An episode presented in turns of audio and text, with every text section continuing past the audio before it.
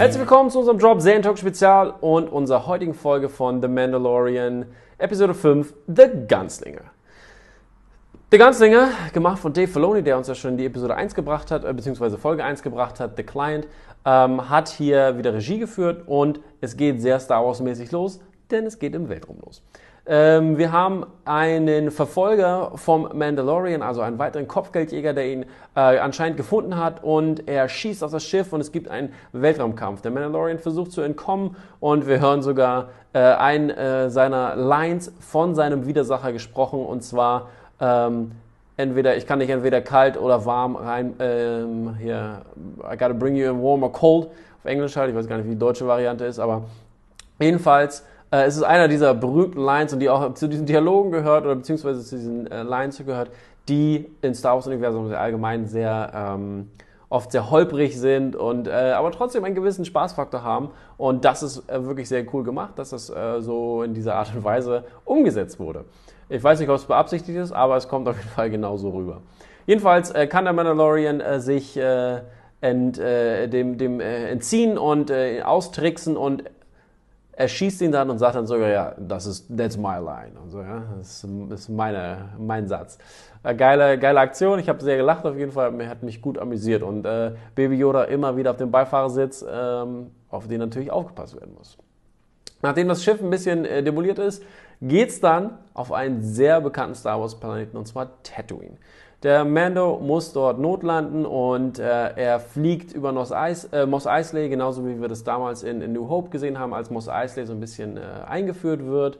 Ähm, also es wird auf jeden Fall sehr viel Nostalgie erzeugt, weil das Setdesign und auch dieser, dieser Shot sehr, sehr, sehr ähnlich ist. Wir sehen ein bisschen von der Ferne, was sich so ein bisschen verändert hat und später noch, wenn, wenn er in die, nach Mos Eisley, Eisley reingeht, sehen wir noch mehr dazu. Als erstes landet er an einem Hangar, äh, ich glaube 35 ist es, also 35 und dort, äh, dort sieht es sehr ähnlich aus, wie wir das kennen, wo ähm, Han Solo sein äh, Millennium Falcon geparkt hat, sozusagen. Ähm, und äh, da kommen auf jeden Fall sehr, ähm, sehr viele Gefühle und äh, Erinnerungen hoch, ähm, wie wir das aus A New Hope kennen. Und äh, das äh, wird auch gleich weitergeführt, nämlich äh, Amy Sedaris, die äh, Pelimoto, wie auch immer sie ausgesprochen wird, spielt. Und äh, sie ist eine Mechanikerin und die hat ein paar Pitroids dabei, die an natürlich Episode 1 erinnern. Und es hat mich auf jeden Fall sehr gefreut, die zu sehen, auch ein bisschen mehrfach durch die Serie. Und der Mando ist gleich äh, ganz außer sich, als er diese äh, Droiden sieht, weil Droids mag er ja gar nicht durch sein PTSD, das er natürlich hat. Und das ist ähm, wirklich schön ähm, charaktertechnisch durchgezogen in äh, den vielen Folgen. Weiterhin ist, äh, erzählt Pelimoto gleich von ihrem, von dem Carbon Scoring, was man äh, am Schiff sieht. Und das ist auch wieder eine Erinnerung an A New Hope, wo äh, Luke natürlich äh, mit, mit R2D2 und C3PO redet und erzählt, ja, hier ganz schön viele, ganz schön viele Carbon Scoring und so. Ihr müsst bestimmt viel Action gesehen haben. Und äh, das ist auf jeden Fall eine, eine schöne Erinnerung auch wieder äh, an Episode 4.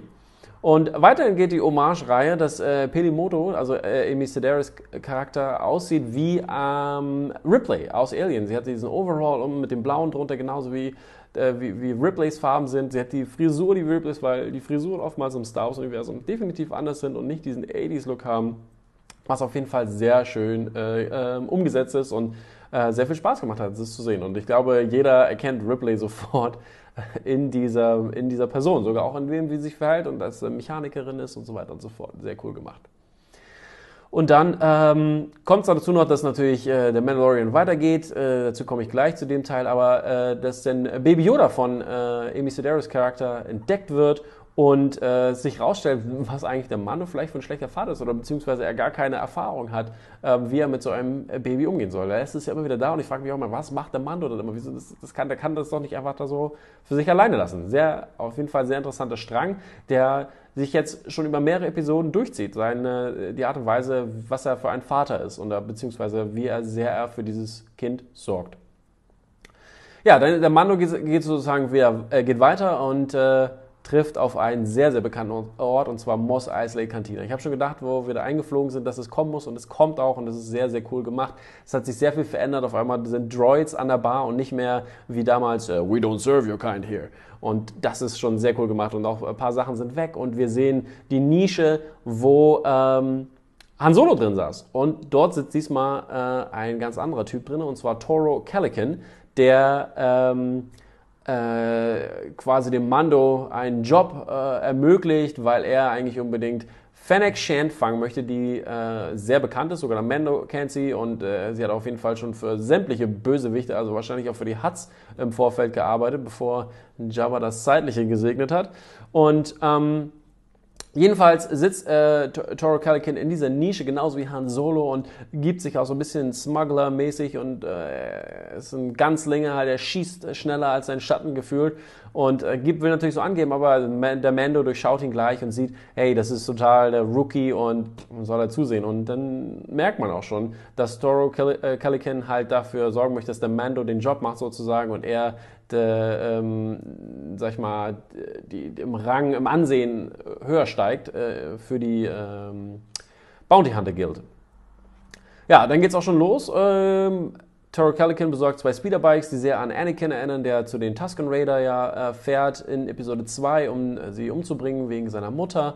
Und äh, das, das hat mich so sehr daran erinnert. Dann fahren sie durch die Wüste durch, was auch sehr cool gemacht ist. Und dann kommt der erste Stopp. Und dann sehen wir, wie äh, Toro Calican durch die äh, Ferngläser guckt und dort ähm, das genauso aussieht wie bei Luke. Und das, das wirkt sich dann wieder auf die ähm, Taktik der Tusken Raider aus, die nämlich damit zu tun haben. Weil die, Luke wurde ja von denen überrascht und wir sehen auch diese Bantas da. Ähm, anscheinend ist das deren Motto so. Wir stellen ein paar Bantas in den Weg und dann äh, wird ähm, äh, werden wir schon sehen, was in die, in die, uns in die Fänge gerät.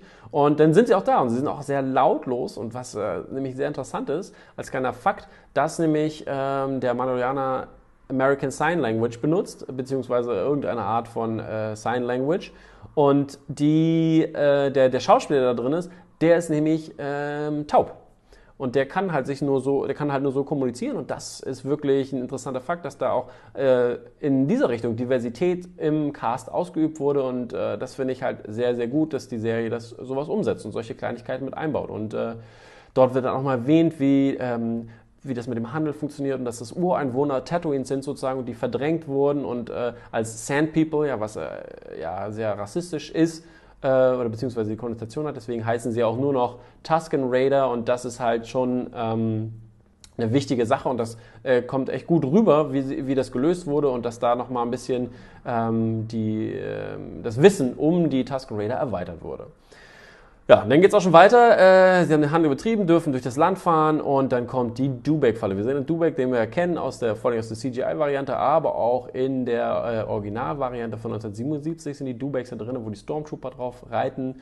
Und äh, dann äh, wird auf den Mando geschossen. Er hat seinen Beskar, hält, er kann erst schon entkommen und dann müssen sie sich Gedanken machen, wie sie da hinkommen, weil wir haben wieder die High Ground, Low Ground äh, wie Anakin und Obi-Wan in Episode 3. Auch sehr cool, dass das da auch nochmal so reingebracht wurde aber der Mando hat alles schon durchdacht, hat seine Tricks und äh, hat so eine, so eine ähm, Leuchtraketen. Und dann fahren sie im Schutze der Nacht sozusagen los, weil trotz dessen, dass Fennec Shand äh, so ein, so ein äh, Thermovisier hat, äh, kann sie ja sehen. Aber wenn diese Leuchtraketen geschossen werden, dann ist sie kurzzeitig geblendet und äh, die können so schnell wie möglich rankommen. Aber der Mando wird nochmal erwischt, er bleibt auf der Strecke liegen und ich frage mich auch, er bleibt da stehen. Er hat erzählt, ja, Beskar kann einiges abhalten, nicht aus der Entfernung. In, ob das irgendwie so ein bisschen zeigt, wie mutig er ist und dass er stehen bleibt und den Schuss einfach auf sich nimmt oder ob das halt äh, Teil seines Plans war. Und ähm, ja, jedenfalls kam äh, Toro Kelkin an Fennec Shand ran und hat dafür gesorgt, dass sie ähm, dass sie, sie, dass sie sie überwältigen können sozusagen und festnehmen können. Doch das, der Speederbike war ja kaputt, deswegen musste der Mando zurück und sein, einen, sein, den Dubek holen, den sie vorher äh, gesehen hatten, um äh, wieder nach Mos Eisley zurück, äh, zurückkommen. Denn während der, während der Mando weg ist, äh, wird äh, überredet Fennec äh, Toro Calican, ähm, um den Mando sozusagen, der noch höheres Ansehen hat, dazu bekommen und äh, um die loszumachen und die beiden dann zusammenzuarbeiten. Aber Fennec äh, wird dann getötet von Toro, der das natürlich nicht auf sich sitzen lässt. Und ähm, ja, dann kommt es zum Showdown am äh, äh, Port 35. Der Mando ist äh, sehr erfahren, tötet äh, Toro. Baby Yoda wird beinahe da irgendwie zerquetscht. Da hatte ich ein bisschen Angst um Baby Yoda. Und äh, alles ist wieder gut. Die können abreisen. Aber wir sehen am Ende noch ein, ein äh, paar Schritte, die von Boba Fett sein können, weil wir hören ein Klackern an den Schuhen was nämlich sehr an Boba Fett aus Empire Strikes Back erinnert.